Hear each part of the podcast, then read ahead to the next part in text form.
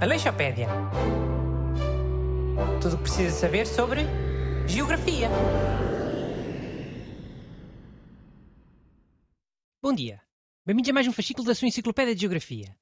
Comigo, dois macacos aranhas do costume, Busto e Renato. Bom dia. Soy el fuego que arde tu piel. People. Ah, muito bonito, ah? Associar logo o, país Colômbia à, à droga. Não é a droga. É uma série. Uma série sobre droga. Ah, como queiras. Mas já sabia que quis implicar com a cena das drogas. E não estás a, a, a insinuar cenas comigo, já é muito bom. O Pablo Escobar foi uma figura pública muito influente na Colômbia, Bruno. Independentemente de ser um barão da droga. Tá bem, mano. O dinheiro vinha da droga. Eu sei que vinha da droga, caramba. Toda a gente sabe. Mas independentemente disso, teve relevância no campo social e político. E a série aborda também esse lado. Já, foi nesse sentido que eu falei. Também se aprende muito sobre a história da Colômbia, no Narcos. Ah, ok. Mas olha, sabias que essa música do genérico é de um cantor brasileiro? Não sabia, mas não me admira. A primeira season tinha realizador brasileiro e o ator principal brasileiro também.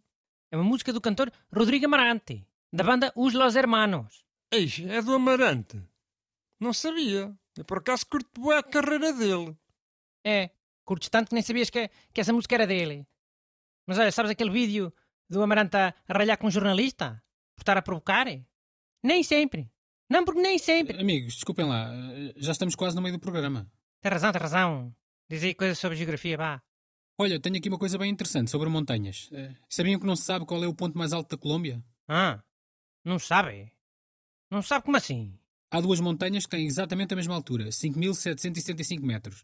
Estão as duas empatadas no primeiro lugar. Mano, isso é impossível. Alguma há de ser a maior, nem que seja tipo um milésimo milímetro. Óbvio, não é? Mas tem sido muito difícil medir com exatidão. Daí que estejam tecnicamente empatadas há uma série de anos. Como é que chamam essas montanhas? Ficam nos anos, não é? Por acaso não. A Sierra Nevada de Santa Marta é considerada uma cordilheira à parte, já junto ao Mar do Caribe. Os picos chamam-se Simón Bolívar e Cristóbal Colón. Ficam lado a lado e são os chamados picos gêmeos. Mano, quando fizerem a medição definitiva, espero que o, o maior pico seja o Simón Bolívar, porque foi uma figura libertadora. O Cristóvão Colombo foi uma figura opressora, cumpes. Mas olha que eles podem mudar o nome ao Renato, para um nome em língua local. Ou um nome mais genérico, sei lá, pico mais alto. Ficava pico mais alto, pico mais alto. Olha, só faziam é bem. Fica a dica, malta da Colômbia, malta que esteja a ouvir. Mas se for a segunda maior, já não vale a pena mudar, não é? Porque perder por pouco já é alguma humilhação. Se calhar assim, se calhar não faz tanta diferença. Mas não, não, é, é, é, é, é sempre melhor mudar. Olha, fica aqui o conselho do comentador e filósofo Renato Alexandre, é, pessoal? Agora uma curiosidade. Sabia que a Colômbia é o único país da América com hipopótamos em estado selvagem? E quem os pôs lá foi o Pablo Escobar? Oh, Cala-te. Isso é verdade. Super é. Ele comprou para ter no rancho dele, depois abandonaram e, e pronto, agora estão em estado selvagem. Depois ninguém tem mão naquilo.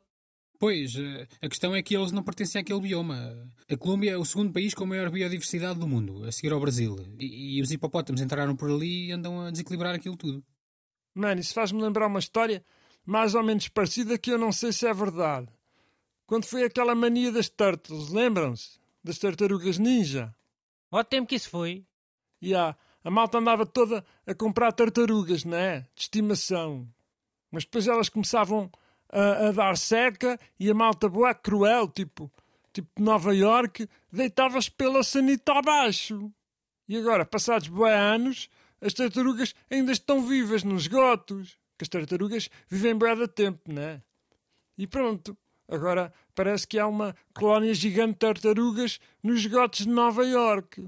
Oh, deve ser como aquele mito do convento de Mafra. Deve haver lá ratazanas gigantes mutantes na, nas cabos do convento.